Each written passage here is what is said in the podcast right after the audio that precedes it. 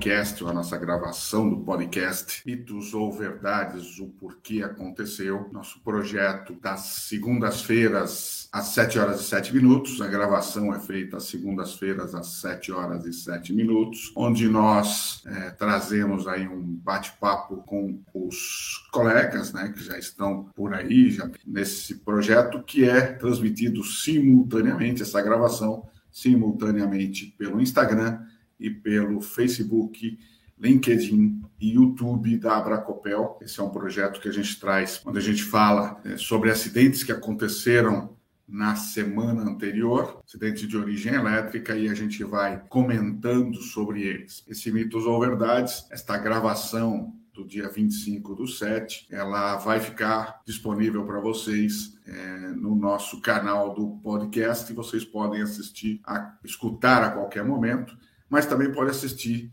no canal do YouTube é, para vocês poderem rever esse. Hoje a gente traz novamente três acidentes, mas antes deixa eu comentar sobre o nosso patrocinador. Este é, nosso podcast é um oferecimento da Vinder, Vinder Componentes, uma empresa fundada na Itália em 1954, no Brasil há mais de 20 anos, constrói aí nesse tempo todo uma gama de componentes eletromecânicos e eletrônicos é, aplicados ao setor residencial, comercial, de serviços para o setor industrial. É uma empresa que tem aí mais de 14.500 produtos diferentes para várias aplicações, inclusive o sistema IESLI, que hoje é um sistema de automação completo ao alcance de todos, ok? Então esse é um projeto, essa é uma, um oferecimento da Finder Componentes do Brasil, ok? Os acidentes que a gente traz hoje, ele começa em Prudentópolis, um homem que foi eletrocutado em Prudentópolis. A manchete diz: o homem subiu no poste, tocou nos fios e caiu já sem vida. E estavam junto com eles um irmão e um outro homem que fugiu. Então, a, a notícia traz: um homem morreu eletrocutado em Rio Preto, trecho da PR-160. De acordo com o irmão da vítima, o homem subiu no poste, tocou nos fios e caiu já sem vida. Corpo de Bombeiros atendeu a ocorrência na sexta-feira, dia 22. Também esteve no local a equipe do Bombeiro Militar. Segundo informações, no momento do incidente, do incidente não é acidente, né? ainda havia uma terceira pessoa que tinha levado os irmãos até o local da rede elétrica, no entanto, ele fugiu após a vítima ter sido eletrocutada. Hum, devido à situação, os profissionais de segurança isolaram a região e acionaram os órgãos competentes. Por fim, uma equipe responsável pela rede elétrica esteve no local, bem como um investigador da Polícia Civil e o Instituto Médico Legal que receberam no corpo do homem. Essa é a informação que nós temos e é estranho, mas aparentemente eles pensavam em fazer algum serviço ou algum roubo de energia ali ou de cabos até, é, e aí acabaram se dando mal né? porque do jeito que mostra aí a, a, a, situação, os depoimentos, o rapaz subiu no poste, tocou na rede e caiu. Talvez ele achasse que era uma rede desenergizada e aí foi fazer uma graça, vamos dizer assim, né? Foi lá buscar, foi lá tentar tocar nessa rede ou fazer algum corte de cabo ou coisa desse tipo. E aí acabou se dando mal, infelizmente. É lógico que a gente sempre diz que esse tipo de serviço, qualquer tipo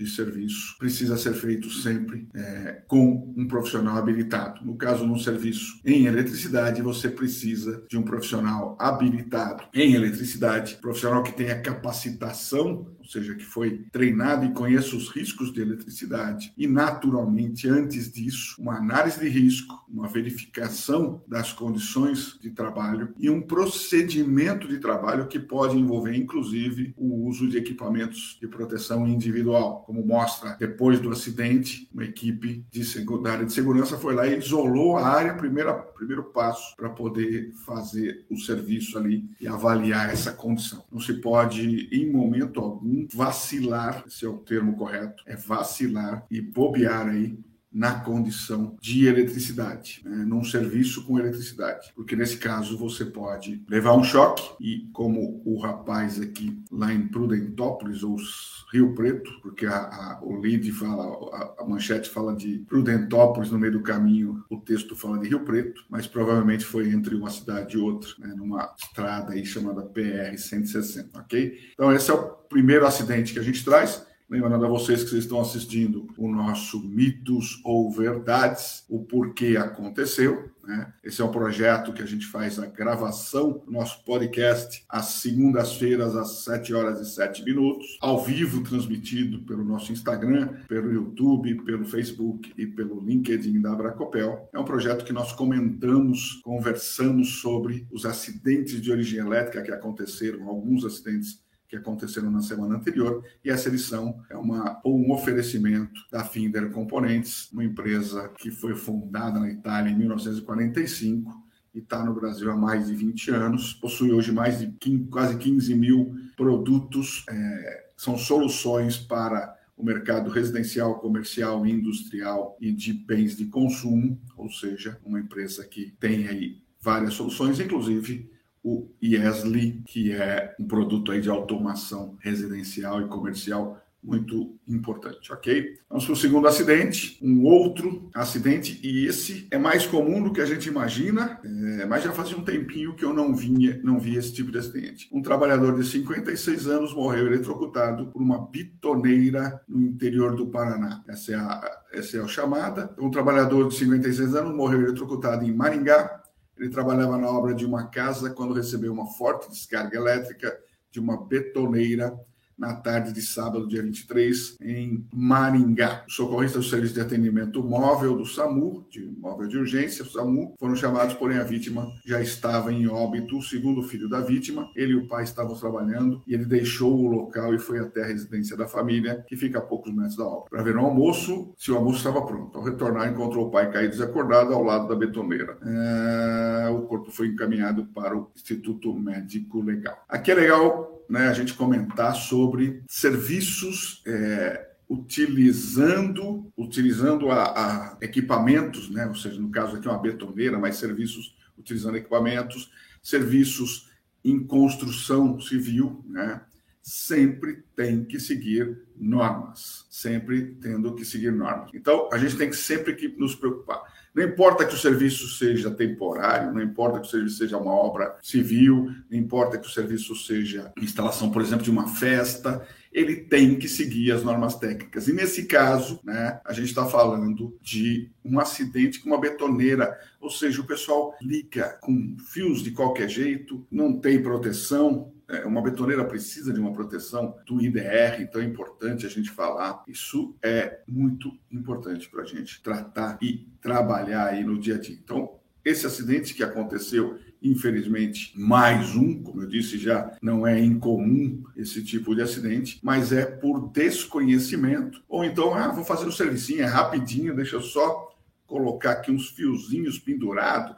Esse fio eu sempre usei ele, está aí já há muito tempo, eu já uso ele há muito tempo. Só que uma falha na instalação elétrica ou no equipamento gera uma condição de seguro. Bom, o segundo acidente, então, isso aqui é o mitos ou verdades, o porquê aconteceu. Nós já comentamos sobre um rapaz que subiu num poste e tocou a rede aérea, a rede de energia, estava energizada, caiu na hora, na hora que caiu já caiu morto, não se sabe o porquê que ele subiu, mas aparentemente ou ia realizar algum serviço não autorizado ou ia tentar roubar fios ali e acabou sendo vítima disso. Falamos de um homem que morreu é, é, eletrocutado numa betoneira, infelizmente, um, um senhor de 56 anos, é, que morreu numa betoneira. Por quê? Porque não tinha dispositivos de proteção. E vamos falar de um advogado que morreu após receber descarga elétrica e despencar do imóvel em Salvador. A vítima tinha 45 anos e recebeu descarga após uma placa de metal que ele segurava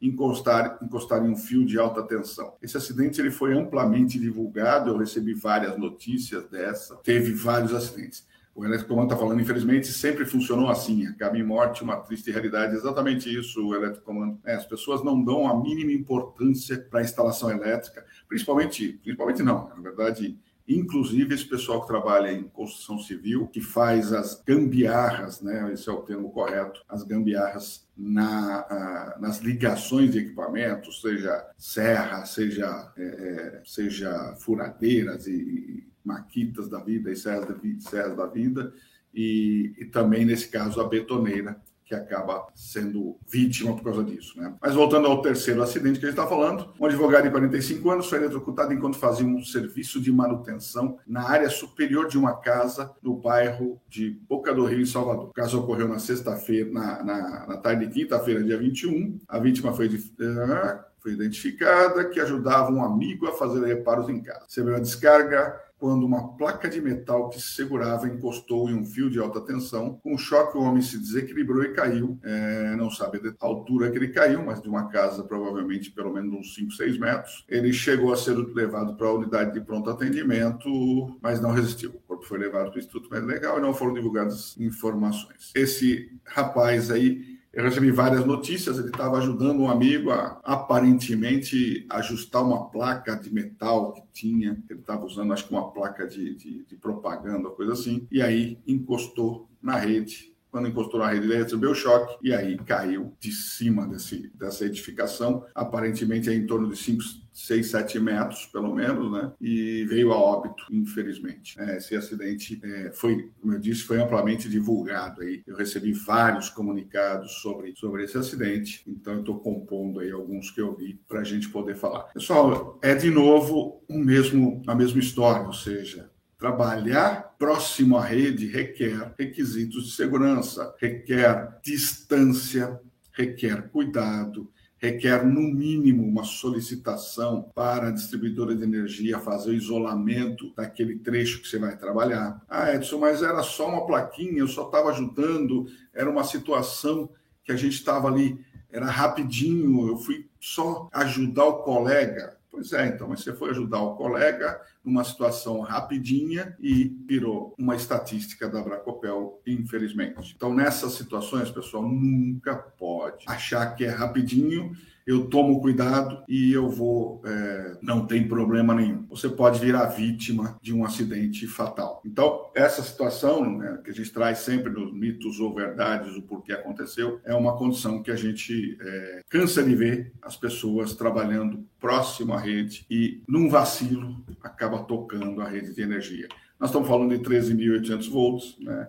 Não estamos falando de, de, brincadeirinhas. Uma condição que a gente vive dizendo, pessoal, é a instalação dos sistemas fotovoltaicos. O pessoal não está se atentando que essa condição é uma condição perigosa. Então, por favor, muito cuidado. Sobe no telhado, né? É, com módulos fotovoltaicos que são módulos metálicos, não percebe que está próximo à rede, ou até percebe, mas vacila e aí encosta na rede. Nós já comentamos aí recentemente sobre um acidente que aconteceu com dois rapazes na Bahia e que acabou vitimando um deles, a gente não tem certeza se o outro também, mas infelizmente são situações que a gente vivencia, né? Ficou legal? Esse é o Mitos ou Verdades, o porquê aconteceu. Esta é o nosso, essa é a nossa gravação às segundas-feiras, é, às 7 horas e 7 minutos, onde nós comentamos sobre três ou mais acidentes que aconteceram na semana anterior, converso com vocês diretamente e a gente grava esse podcast.